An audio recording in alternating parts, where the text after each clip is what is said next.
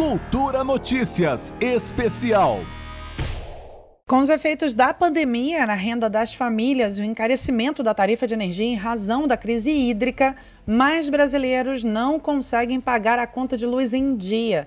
Dados da Agência Nacional de Energia Elétrica, ANEL, apontam que 39,43% das famílias de baixa renda atrasaram a fatura por pelo menos um mês em 2021. A parcela desses consumidores com contas em aberto cresce desde 2012, quando o índice começou a ser medido e ficou em 17,85%.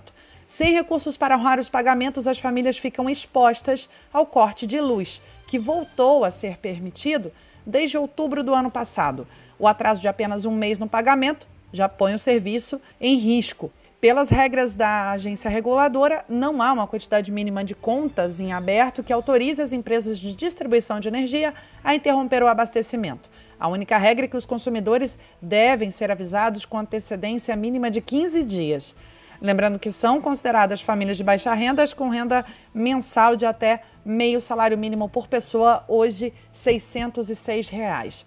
A suspensão do corte estabelecido pela agência em 2020 e 2021 derrubou a quantidade de desligamentos. Foram 391 mil em 2020, primeiro ano da pandemia, quando em 2019 foram feitos 1 milhão e 300 mil cortes. Para Clauber Leite, do Instituto Brasileiro de Consumidores, não interessa às concessionárias a inadimplência e o melhor caminho é buscar as empresas para renegociação.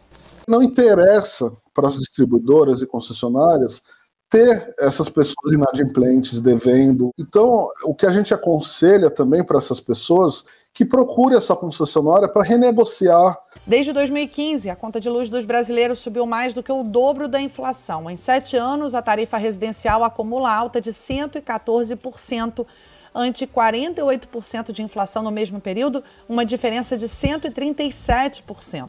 Segundo o Instituto Brasileiro de Geografia e Estatística, o IBGE, o preço da energia elétrica residencial subiu 21% somente no ano passado. Os dados da ANEL apontam que não apenas os mais pobres têm tido obstáculos para manter a conta em dia. Considerando todos os consumidores residenciais, 22,44% das famílias atrasam o pagamento da conta de energia elétrica por pelo menos um mês.